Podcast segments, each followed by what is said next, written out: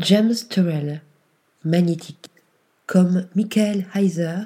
Robert Smithson, Robert Morris et les autres pionniers de l'aventure du land art débuté à la fin des années 1970, James Turrell déplace d'immenses masses de terre, les modèles pour transformer des sites désertiques en sculptures ou plutôt en théâtre cosmique destiné à faire entendre à l'homme les battements du cœur de la terre depuis ses entrailles jusqu'à ses horizons célestes. Au nord de l'Arizona, sur le plateau du Colorado, non loin du Painted Desert, c'est dans les chambres et les tunnels de lumière excavés dans le cône d'un cratère volcanique, acquis par l'artiste il y a près de cinquante ans, que nous pourrons peut-être bientôt, si de généreux donateurs, à l'exemple de Kenny West donnant quelques millions pour achever le projet,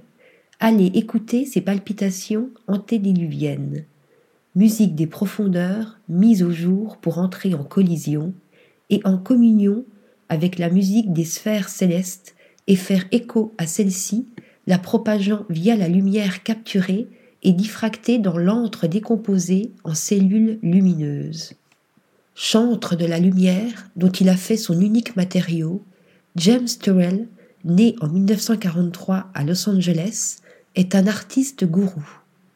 Pour lui, L'expérience artistique ne doit pas se réduire à une simple contemplation, mais doit être une expérience profondément personnelle qui nous relie au cosmos.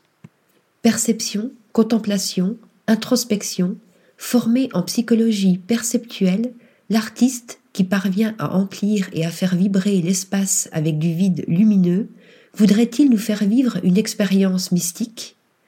Avec ses sky space, architecture ou environnement percés en leur sommet, il nous ouvre en tout cas les portes du ciel.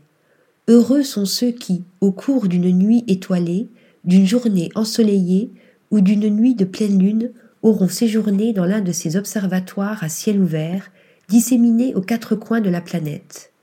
Une pyramide au Yucatan, une tour circulaire en pierre sèche au cœur des montagnes suisses,